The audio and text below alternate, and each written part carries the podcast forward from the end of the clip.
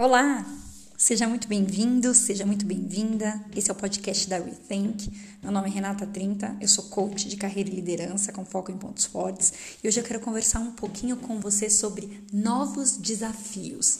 Como você reage diante de novos desafios? E eu quero começar te contando uma história. Eu lembro quando meu sobrinho, ele ainda não tinha nem completado um aninho, ele ganhou um carrinho. Aqueles carrinhos que a criança senta, coloca uma perninha para um lado, outra para o outro, empurra com os pés. E eu me lembro que no início ele teve medo, medo até de subir no carrinho. Mas aos poucos ele foi adquirindo segurança, subiu e ele pedia para as pessoas empurrarem ele. Com a prática, ele já foi adquirindo mais habilidade, ficando mais confiante, não precisava mais ser empurrado e andava com as suas próprias pernas. Sua confiança foi aumentando e a velocidade do carrinho também. E o tempo passa muito rápido. E ele cresceu.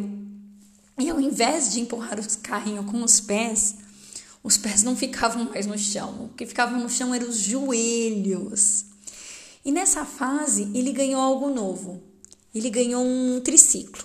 E quando ele ganhou, todos nós acreditávamos que ele trocaria o velho pelo novo imediatamente. Ele sairia daquele carrinho e iria andar no novo triciclo. A verdade é que isso não aconteceu. Por mais que a gente falasse que depois do triciclo ele andaria uma bicicleta e ele sempre ficava observando as bicicletas na rua, Aquele menino parecia muito confortável com seu brinquedo. Andar no triciclo era algo muito desafiador para ele. Ele pedalava fazendo uma força imensa no triciclo e você via que ele se movimentava muito lentamente.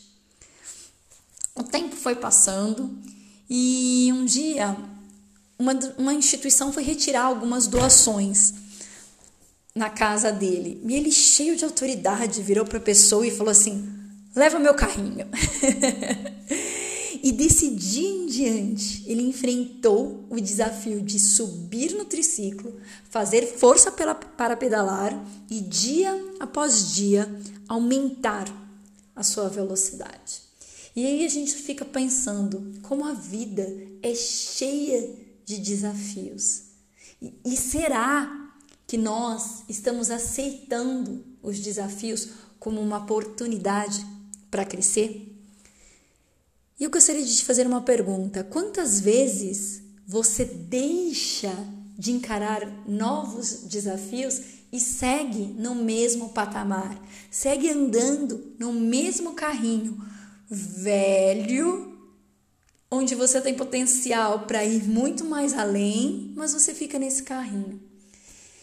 E aí eu quero compartilhar com você os fatores que nos deixam nessa situação de não crescer, de não aceitar novos desafios. E um deles é o medo.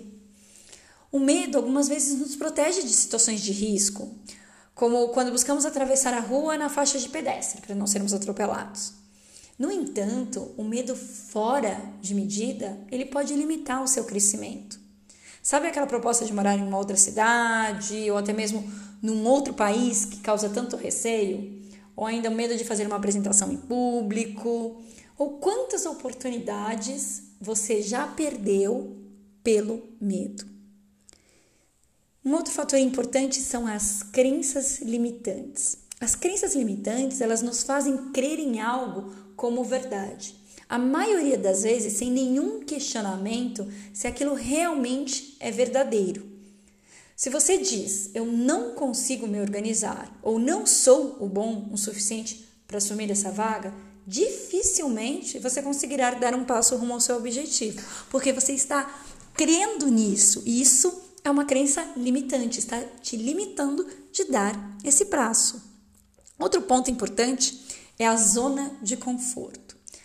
Apesar do nome conforto, para mim não se trata de uma zona nada confortável. Trata-se de uma zona conhecida, onde você não se arrisca e as coisas são aceitas como estão. Você pode estar fazendo a mesma coisa há anos, estar na mesma função há anos e não se sentir realizado. No entanto, você não toma nenhuma atitude a respeito. Vencer o medo substituir crenças limitantes por crenças fortalecedoras e sair da zona de conforto são atitudes importantes para atingir o sucesso em qualquer área das nossas vidas. Seja lá o que for sucesso para você, você terá que vencer o medo, substituir essas crenças. E a vida é um contínuo processo de crescimento, requer coragem e atitude para dar os próximos passos. Por isso, eu te falo que é fundamental definir o objetivo e fixar os olhos neles, nos seus objetivos. O Stephen Covey, do livro Os Sete Hábitos das Pessoas Altamente Eficazes, ele diz que se deve começar com um objetivo em mente. E aí eu gostaria de te perguntar: você tem em mente seus objetivos? Quais são eles? Você tem fixado seu olhar nos seus objetivos? E tem uma frase em Provérbios que diz: olhe sempre para frente, mantém teu olhar fixo no objetivo a ser alcançado. É isso aí. Um grande abraço, mantém seu olhar fixo no seu objetivo e até a próxima. Tchau, tchau.